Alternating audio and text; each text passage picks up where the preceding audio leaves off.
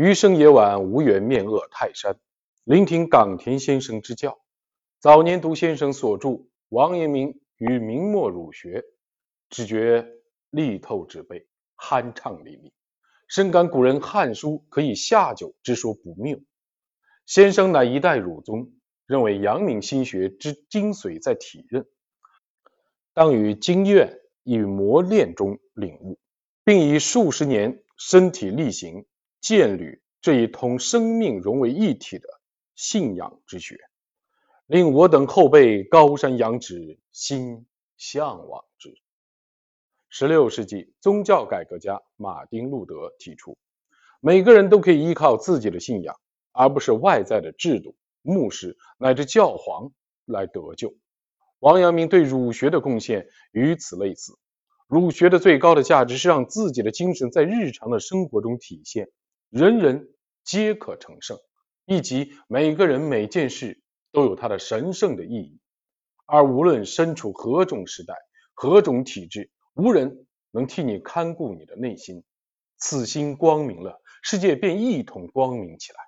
因此，即便说一生的结果皆出于心，亦不为过。直面当下，物质文明的繁荣并没有赋予人生更有价值的意义。相反，欲望。日渐膨胀，幸福感每况愈下。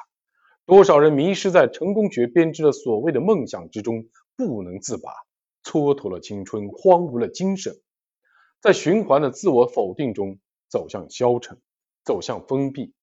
放眼望去，许多人都在竭尽全力的掠取财富，却不清楚为什么自己的生活越来越迷惘纠结，日甚一日的充满了挫折与焦虑。没有安全感和存在感。事实上，一个人成功与否，人们多以权力的大小和财富的多寡来衡量；但幸福与否，无法用外部指标来判定，只能借由内心去感受。毕竟，若仅剩物质，你会害怕；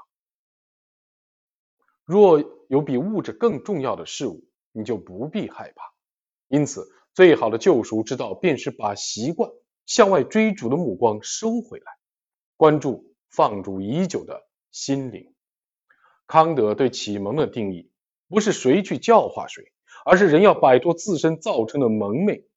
从这个角度看，阳明心学就是让人敞开来检视自己，认识生命，从虚假的信息和不良的情绪搭建的自我的意识中跳出来，站在心体的层面审视、监督意识。用正确务实的观念指导行动，用对人心深刻的体察来打破他人的心墙，树立起终日有为而心常无为的生活态度，达到动容周旋而中立、从心所欲而不逾的境界，使人无论在怎样的境遇中都能心安自得，始终保持内心的强大，同时。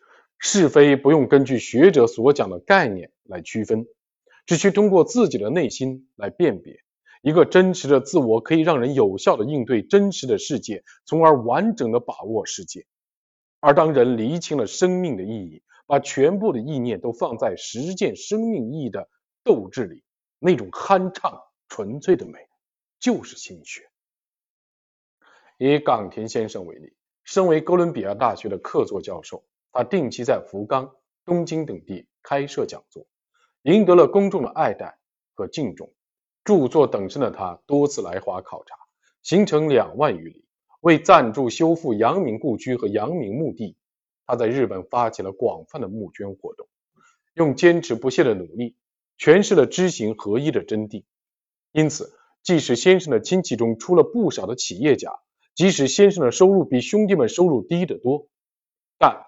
冈田武彦这四个字在冈田家族中的分量无人能及。先生四十五岁那年顿悟，体认为本，明白了言语很多时候都是假的，实际经历过的事情才是真的。人不应当活在概念里。就像歌德曾让他的弟子去参加贵族的聚会，年轻的弟子说：“我不愿意去，我不喜欢他们。”歌德批评道。你要想成为一个写作者，就要和各种各样的人接触，这样才可以去研究和了解他们的一切的特点，而且不要向他们寻求同情与共鸣，这样才可以和任何人打交道。命运通过失败的经历指出应该走的路，对真理的探寻注定道阻且长，注定需要不断相信、不断怀疑、不断的摧毁、不断的重建。让意见与意见较量，用理性激发理性，在持续的格物与诚意中构建起思维的图谱，日臻明觉良知之化境。正如梵高所说。没有什么事情是不朽的，包括艺术本身。唯一不朽的是艺术所传递出来的对人和世界的理解。用一生演绎和再现阳明心学的冈田先生，为我们树立起了一座山高水长的丰碑。